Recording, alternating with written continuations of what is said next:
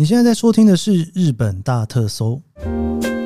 本期节目由 Momo 购物网赞助播出。出国玩用手机拍照、拍影片，当然相当方便。不过一直拍下去，手机一下就没电了。而且手机同时还要查 Google Map、绑西瓜卡、坐地铁。出门旅行，我还是会推荐大家：手机归手机，相机归相机。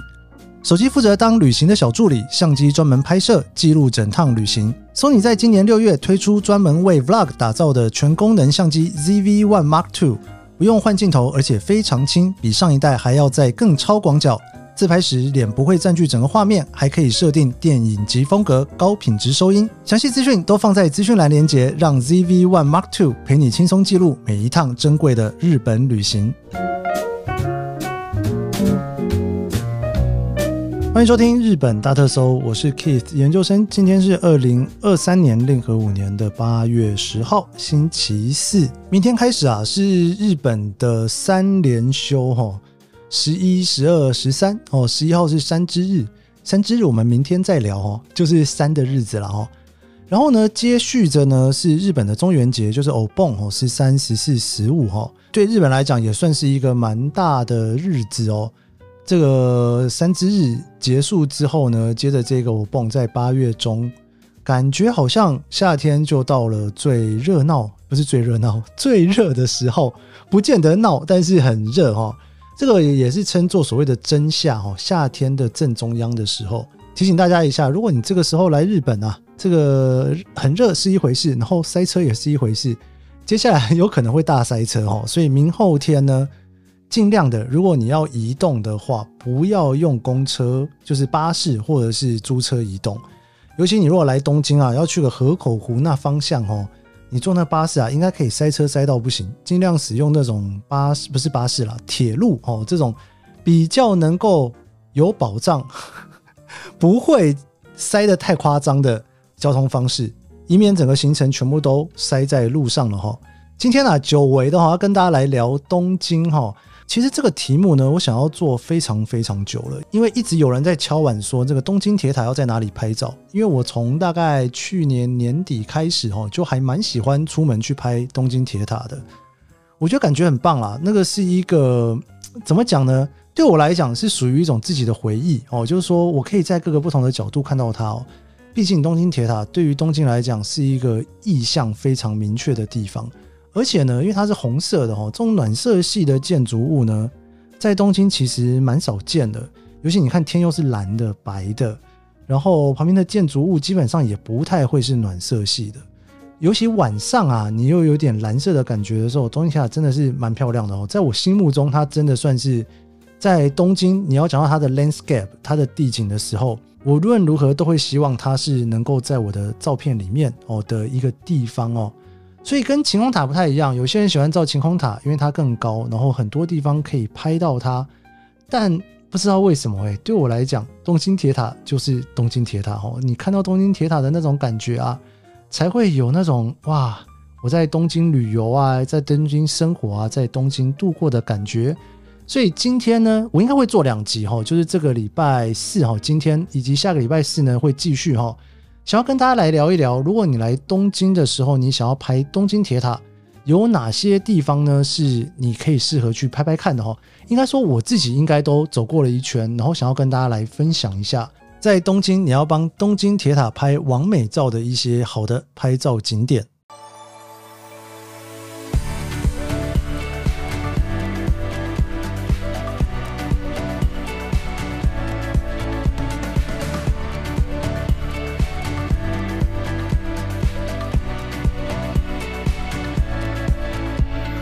要来聊这个拍东京铁塔这件事情哦，我首先聊这个地点之前，想给大家一些方向哈，就是说，当然你如果要用手机拍东京铁塔的话，我会建议大家不要去找太远的景哦，因为你如果找太远的景的情况之下呢，东京铁塔就在你的画面里面就变得很小很小哦，所以如果你要拍东京铁塔的话，用手机拍，我会建议你可以找一些比较近的地方。那我今天会分享的点呢，最主要都会以比较近的地方的点为主。那在聊这之前呢，我想要先说一下哦，其实，在日本呢，他们在马路上面拍照是有蛮多的限制的哦。所谓的限制的意思就是说呢，有些地方它其实是不允许你架脚架的。那有些地方你如果说你要很认真拍的时候，其实你都是要申请许可的哈。比方说哈，像我之前呢，就是会有跟一些媒体出去。那他如果说他今天要用三脚架，或者是用那种比较大的机器拍的时候，有些地方其实都要跟当地的警察局申请才能拍摄。又或者是说呢，如果说你是在一些私人的地方的话，大致上在日本来讲都还是要说一下，然后，所以就是说，如果你今天要拿脚架拍的时候，哈，真的大家可能要稍微注意一下。那你有可能会被说，哎，你这边可不可以不要使用之类的，哈，你要观察一下，或是看一下附近有没有相关的规定。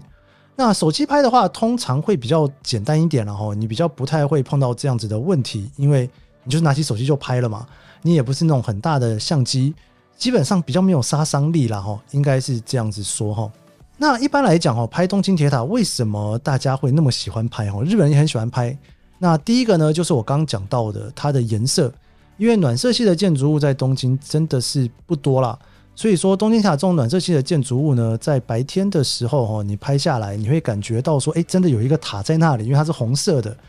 附近基本上你也找不太到其他红色的建筑物。那晴空塔通常比较不是靠颜色取胜，因为它就很高嘛，附近已经没有人跟它一样高了，所以你怎么拍都会看到它。那东京铁塔除了这一个白天之外呢，晚上拍起来也相当的好看，哈。另外还有一点呢，大家可以稍微注意一下的，这个我在我的节目哈也跟大家聊过很多次哈，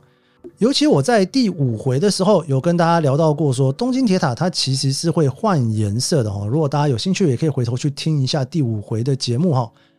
那原则上来讲呢，它有两组颜色，一组是夏天的限定色哈，你会比较凉爽一点，红色、白色。那冬天的色呢，就会是比较是红色、橘色的感觉。所以你要拍东京铁塔的时候，依照不同的季节会有不同的颜色。理论上，夏天的时间是比较短的哈，从七夕开始哈到九月左右，大概只有两个多月的时间，它就是有种夏季限定款。那其他的时间呢，基本上都会是冬季款哈，就是红色、橘色的感觉。一般来说啦，我觉得冬天的东京铁塔拍起来跟整个街景的感觉是比较棒的。我这个算是个人的喜好哈。但是夏天还是要拍，为什么呢？因为夏天的那种感觉很特别哦，你会真的会有一种凉爽的感觉，因为它不是那种红色、橘色让你觉得很温暖的，它等于在这个天际线上面啊，有那种白色的光，然后又搭配红色的光，你可以看到东京铁塔本人的那种感觉哦，就有点像是穿了个衣服，我觉得也是蛮不错的哈。那除此之外呢，你也可以特别挑礼拜一去拍，因为每个礼拜一呢都会有所谓的限定色哈，每一个月都会有它的颜色。那不定时的，它也会有不同的日期哈，在晚上会点上不同颜色的灯。还有一个颜色呢，就是在满月的时候，满月的时候它会有一半的灯是不开的哦，让你可以更方便的看到月亮。虽然。我觉得象征意义比较大了，它就是前上半段基本上是不亮灯的，只有下半段是亮灯的，这个是在满月那一天才会有的哈。所以你在拍东京铁塔的时候呢，你可以稍微注意一下哈，你想要拍到什么颜色的东京铁塔，要白天拍还是晚上拍呢？好，我刚刚讲到手机，那如果你不是拿手机拿相机拍的话呢，一样的，如果你是在东京铁塔附近去拍摄的话，我会比较建议你要去用比较广角的镜头啦，否则。很难拍进去哈，应该是说，尤其是那种芝公园旁边非常近的地方，你如果不是广角镜头，你要把它全部拍进去，本身就是有难度在的。那当然，现在手机要拍广角比较容易哈，所以说手机比较没有这样子的问题。那假设呢，你今天要在比较远的地方拍的话，你可能就会需要这种到两百厘米的望远镜头会比较适合哈，因为你才有办法让你的画面里面不是只有很小很小的东京铁塔而已。你是可以搭配着附近的一些建筑物，而不是整片哈，就是一个小拇指都不到的一个距离哈。这也是为什么，如果你拿手机拍东京铁塔的话哈，我会建议你哈，就是尽可能去比较附近的地方拍它。那我今天接下来要介绍的这几个点呢，基本上都是在东京铁塔附近的点，我其实都拍照过，你可以从我的脸书和 IG 上面找到相关的照片哦。那第一个我想要跟大家分享的呢，就是所谓的芝公园。那芝公园呢，因为就在东京铁塔附近的一个公园，那它有几个蛮经典拍摄的点哦，大家可以参考的哈。首先呢，第一个点呢是所谓的织公园四号地。织公园四号地这个词，你直接输入到 Google Map，你应该就可以找到它。那这个地方拍摄很特别的地方是呢，因为你有一条马路哈，不是马路啦，行人步道，两旁呢就是有点灯哈，然后中间是东京铁塔。那这个画面呢，其实你会看到很多的日剧都在这边拍摄哦，就是有那个男女主角走在这边。然后后面有一个东京铁塔哦，你就感觉很像是一个画哈，有一点点对称的感觉，两边都是灯，然后都有树，然后中间就是一个东京铁塔在正中央。所以织公园的四号地哦，我基本上蛮推荐的，这是一个还蛮经典的东京铁塔拍摄的地方。那当然，因为这边呢，其实后来啊，很多人会来这边拍婚纱，或者是拍一些什么的纪念照哦，所以现在这边其实是有管制的哦，你会。到那边的时候，你会看到他说：“请不要在这边架脚架啊什么去拍摄哈。”最主要的原因是因为以前啊，会有一些人在这边拍婚纱，就等于挡住了这一整条路哈，所以就开始禁止了。但是如果你只是拿一个手机照相，或者是拿一个相机哈，远远的照过去，基本上是没问题的啦，因为你就拍了就走了哈。我会蛮建议这边不要架脚架的哈，这个架脚架其实是蛮显眼的。我每次去那边拍，白天跟晚上你拍起来的感受会不太一样。那白天的话呢，因为灯没有开哦，左右两边的灯没有开，所以你拍起来的时候，你会感受到一整片绿哦。假设你是夏天去拍摄的话，那如果你晚上拍的话呢，你就要稍微注意一下了哈，因为两边的灯打开的情况之下，你如果没有拍好呢，可能那个曝光就会曝得不是那么的漂亮哦。所以就是晚上拍可能会需要有一点点调整光圈快门的技巧。我自己。是还蛮喜欢白天的感觉的，我觉得白天在织公园四号地拍摄东京铁塔的感觉比晚上特别哦，又蛮舒服的哦。这个是第一个，我还蛮推荐大家可以去拍摄东京铁塔的地方。那第二个呢是织公园的一号地哈，一样的，你如果在地图上面输入织公园一号地，你也会看到这个地方哦。织公园一号地啊，不但是一个可以拍东京铁塔的地方，你也会看到有人在那边练舞，或者是带着狗在那边遛狗哦。原因是因为呢，织公园一号地其实是有一整片的大草皮，你坐在那边其实蛮舒服的哦。那边有几棵树，你可以在树荫下面就在那边拍照哦。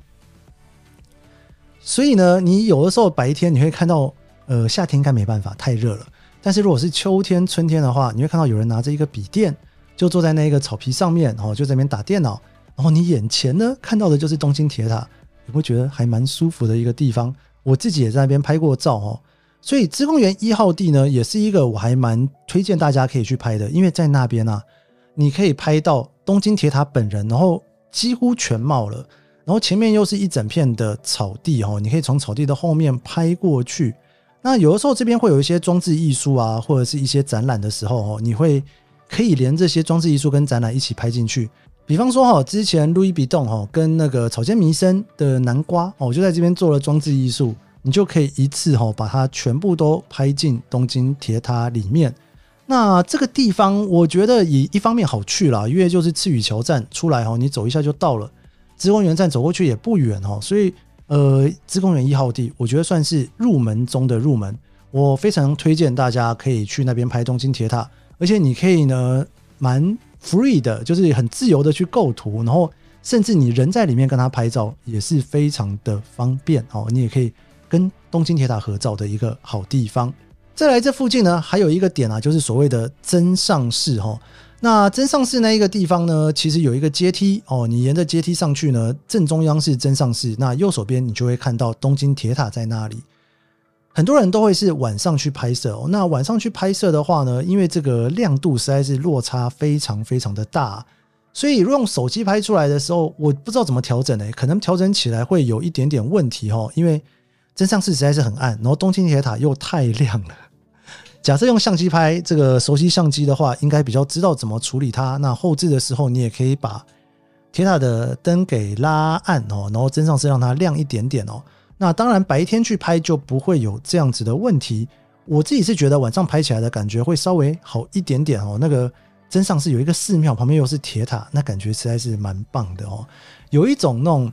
老的地方跟新的地方交错的那种感觉，新与旧一起在东京发生。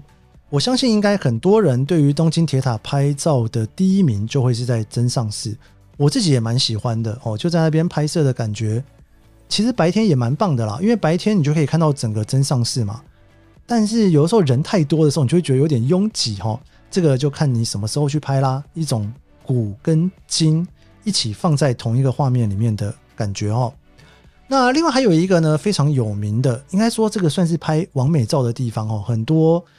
以前算是血场，现在应该不算血场了啦。现在应该算是大家去必拍的地方哦，就是东京铁塔的停车场旁边的阶梯哈。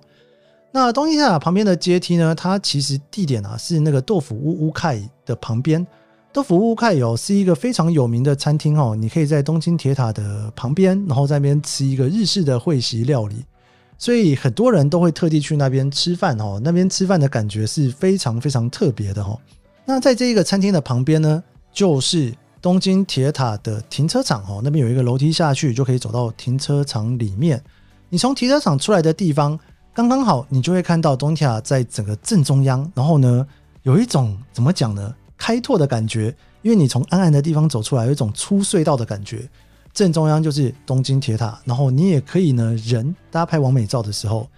人就会靠在墙旁边，然后就跟铁塔合照哦。但是这个地方因为真的是蛮挤的，所以你在那边拍照的时候真的是要稍微注意一下。如果人多的话呢，你会看到有一种排队的感觉哈。不过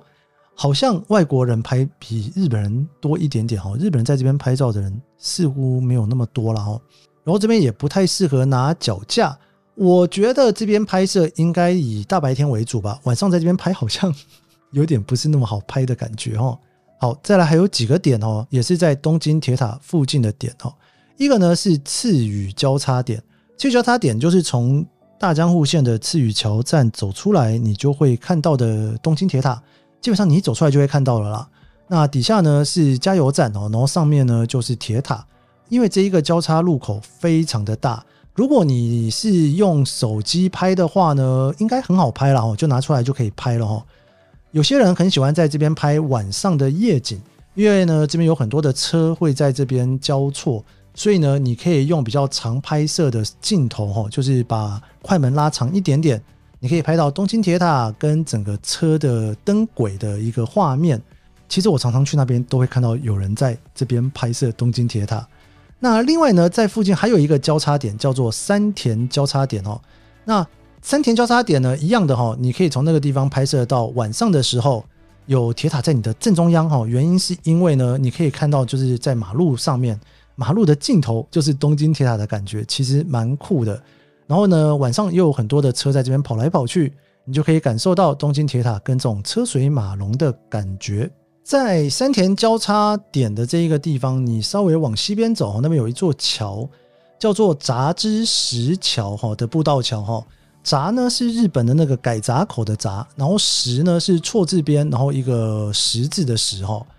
杂之石桥步道桥上面啊，你也可以拍东京铁塔。这一个也是我非常喜欢拍东京铁塔的地方，原因是因为呢，你刚好可以看到东京铁塔的左半部有一点点被挡住了哈，然后你从桥上面拍下去的那一个视觉感也不太一样。这个也是一个我非常喜欢晚上去拍照的地方，你可以拍到就是有很多的车水马龙，以及东京铁塔就在你正前方的感觉哈。这些都是离东京铁塔比较近，而且你可以拍得到它单体照片的地方哈。不知道大家听了之后有没有觉得好像脑中多了一点 idea，到东京玩的时候可以去这些地方拍照呢？那这几个我觉得应该都是你手机可以直接拍出来的，因为距离没有很远。你不太需要用比较长焦的镜头，就可以拍到很不错的东京铁塔哦。这几个地方不知道大家去过几个呢？那下个礼拜我会继续跟大家聊东京铁塔的拍照点，我会再把它稍微拉远一点，有一些可以在登高的地方拍的，有一些离东京铁塔稍微远一点点，你拍摄出来的感觉又会跟我今天介绍的这几个点不太一样哦。因为你拍出来的不是铁塔本身，跟它附近的感觉，你可以用一种比较不同的地景的方式。来拍出你自己喜欢的东京铁塔。好的，我们这节日本大特搜就到这边。喜欢这期节目，别忘了帮一下五星好评，也追踪我的脸书 IG。我们明天见喽，拜拜。